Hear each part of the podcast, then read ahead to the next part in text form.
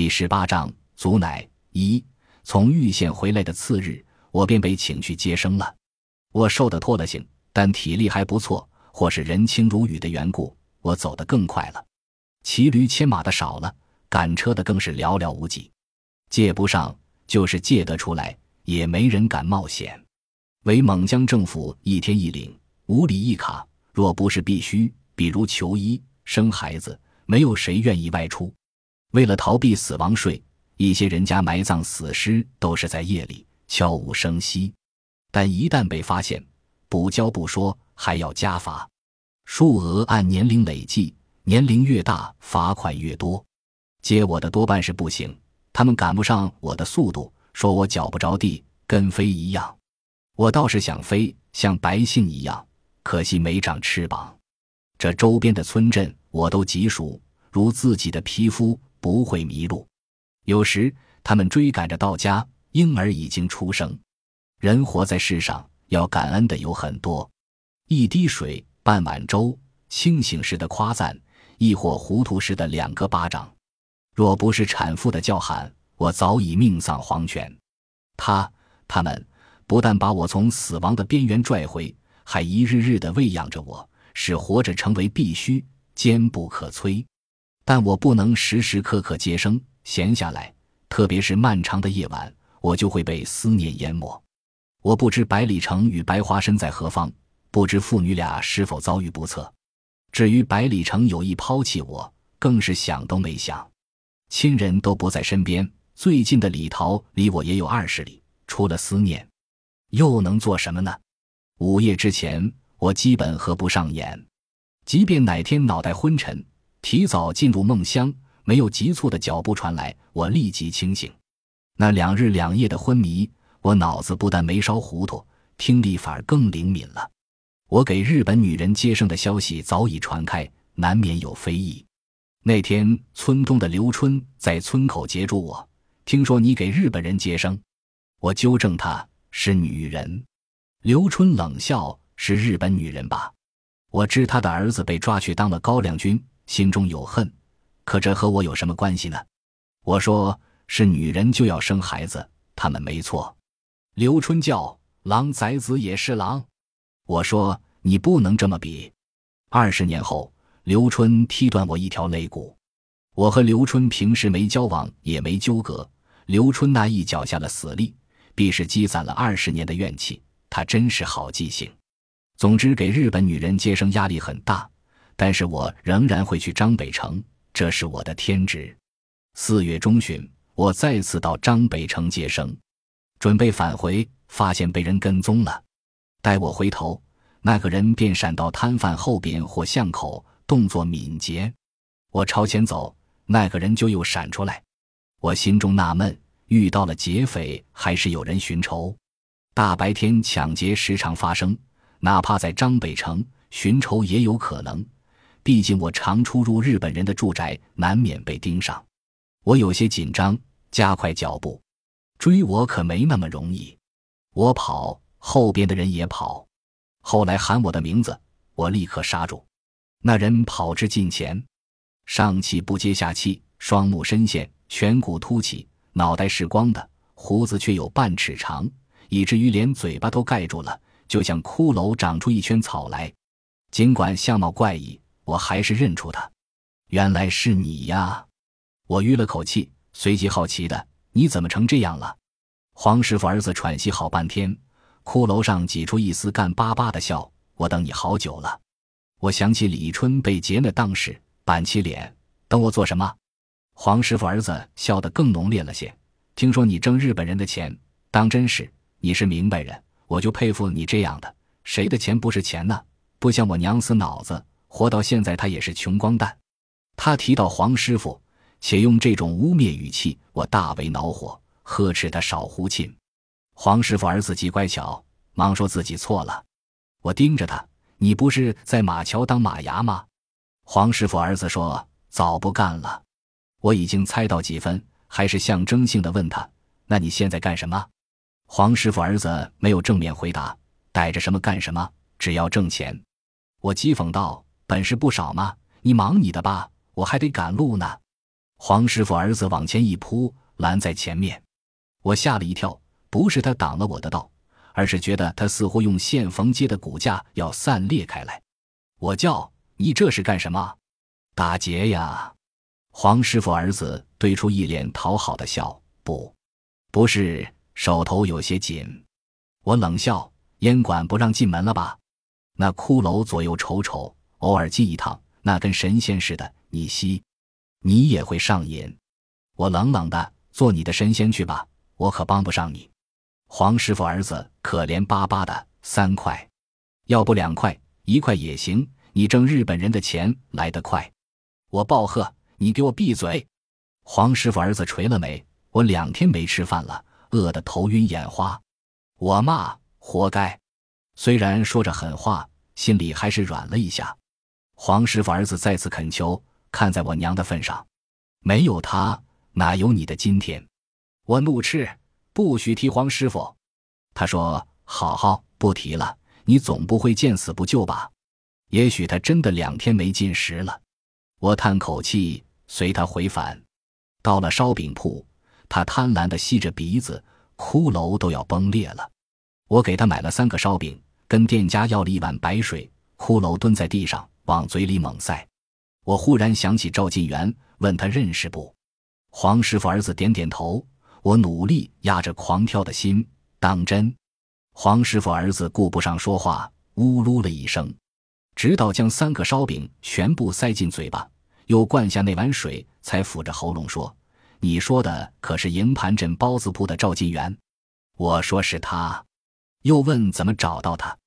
黄师傅儿子说几个月前见过赵晋元。后来再没见过，听说赵晋元把老婆诓出来抵押了，我大吃一惊。你没胡说吧？黄师傅儿子斜着我，我骗你干什么？这是多了去了。我耳边嗡嗡乱响。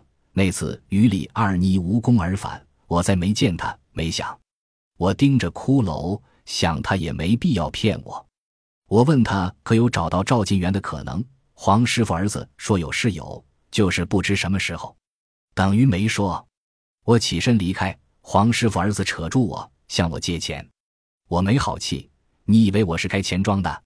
黄师傅儿子说：“日本人的钱好挣。”我打断他：“放开！”黄师傅儿子又露出可怜相：“你好歹借我几个饭钱。”我顿了顿，让店家又包了十个烧饼，这才甩掉他。我赶到营盘镇已是次日，赵胖子已经过世，赵凤凰出嫁了。家中只有赵晋元的老娘和赵天鹅。我问起李二妮，赵晋元老娘说跟赵晋元进城了。他神色有些慌，并不坦然。他未必是赵晋元的帮凶，但八成是知情的。知子莫若母。我将赵天鹅支出去，直视着他说：“赵晋元把李二妮卖了，你该知道吧？”他一脸惶恐：“不会吧？他再坏也不至于。”他的目光缩着。似乎要钻到某个阴暗的角落，我拽了又拽，他不再躲闪，和我对视住。我加重语气：“赵晋元能干出什么？你比我清楚。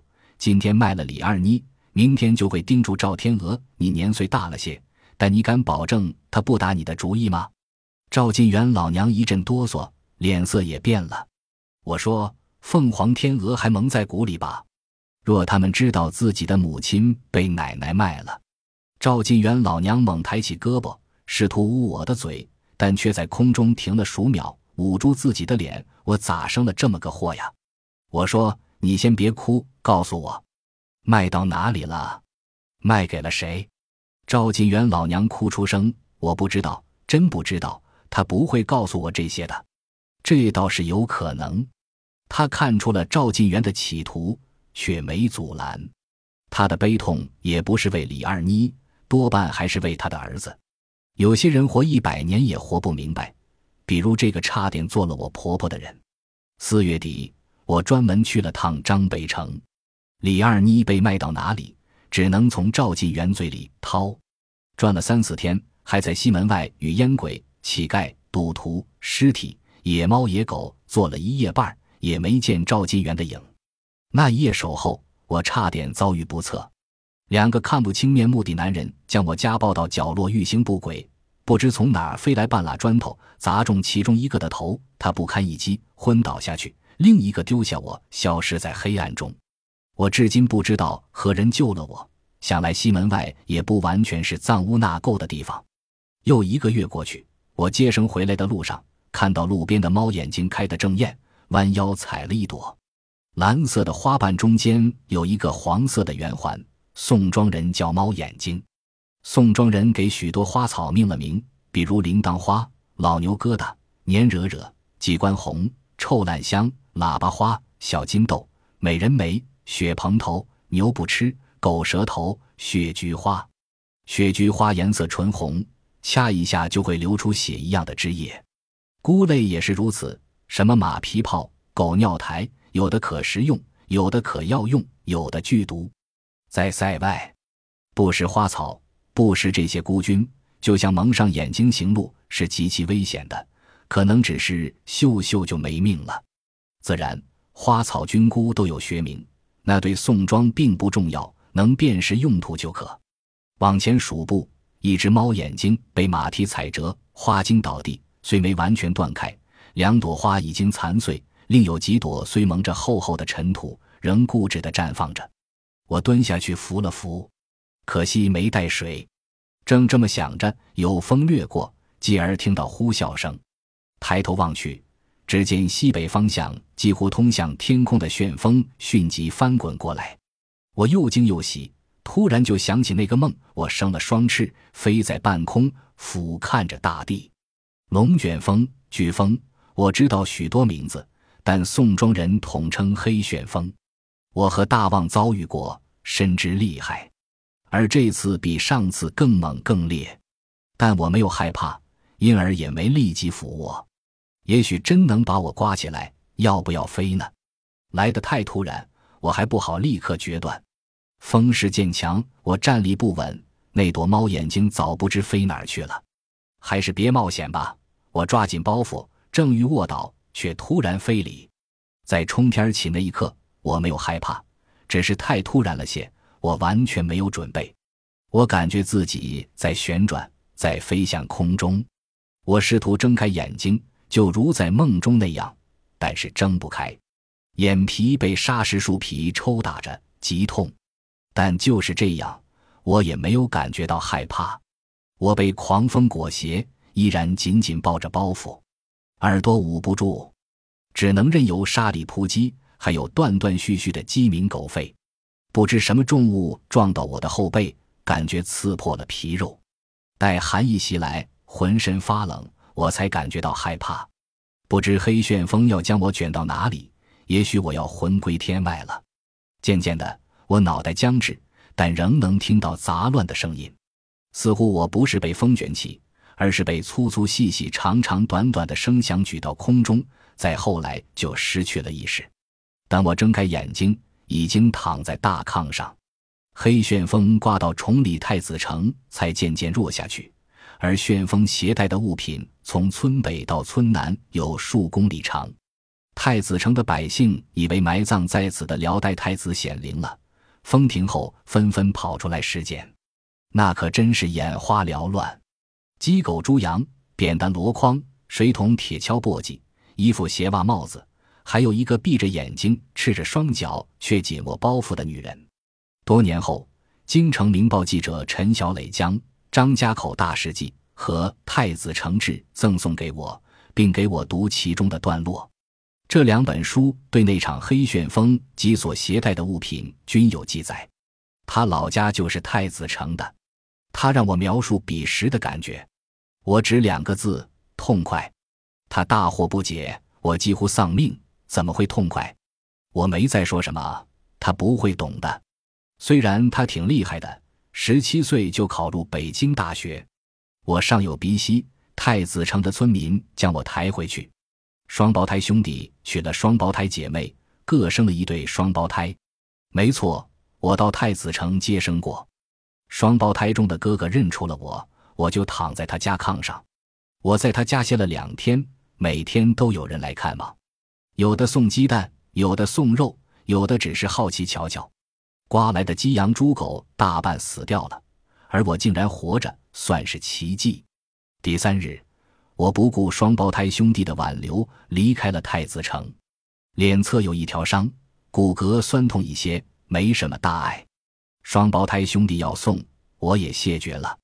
傍晚，我到了吕庄，借住在乔姓人家。老两口，男的沉默寡言，女的倒是话多。我有些累，但出于礼貌，强睁着眼睛。老太太说道：“村里一汉子买回个女人。”我被呲了一样，突然就来了精神。真会这妖巧吗？我压制着，详细询问。根据老太太的描述，我心中有了谱。次日，我在那间昏暗的屋里见到了李二妮，她躺在炕角，奄奄地瞅着我，好像不认识。直到我喊她，她才坐起。我这才注意到她脚腕上拴着铁链，另一端系在炕角的木橛上。我心底泛酸。他竟如猪狗一样，买他的男人五十上下，木讷而警惕。他看出我和李二妮的关系，没说什么，抓着菜刀蹲在门口，费了好大的劲儿，总算问清楚，他是从本村在张北城做饭的堂兄手上买的，花了六元钱。想来赵进元卖他也就三四元，穷途末路，不知他攥着那几元钱是什么感觉。赎李二妮当然没那么顺利，软硬兼施。男子同意八元钱让我赎回，我身上没那么多钱。数日后再返吕庄，将李二妮带出那间黑屋。李二妮头发散乱，浑身散发着刺鼻的气味。我没送她回营盘，先带她回宋庄。李二妮问我怎么找到她的，她以为余生都要被拴在黑牢里了。我想起那场黑旋风，或是上苍的指引。我没告诉他说回来了就好，我原想责备他的。赵晋元是什么人？怎么会让他哄得晕头转向？终是不忍。李二妮对我感激涕零，那几天喊的大嫂比以前加起来还多，自然也诅咒缺耳子，发誓削掉他另一只耳朵，让他变成秃葫芦。某天早上，李二妮说要回营盘镇，她语气冰冷，眼角上斜，我大感意外。我问要送他不，他硬僵僵的。我又不是没长腿，我愣住，一时不知说什么。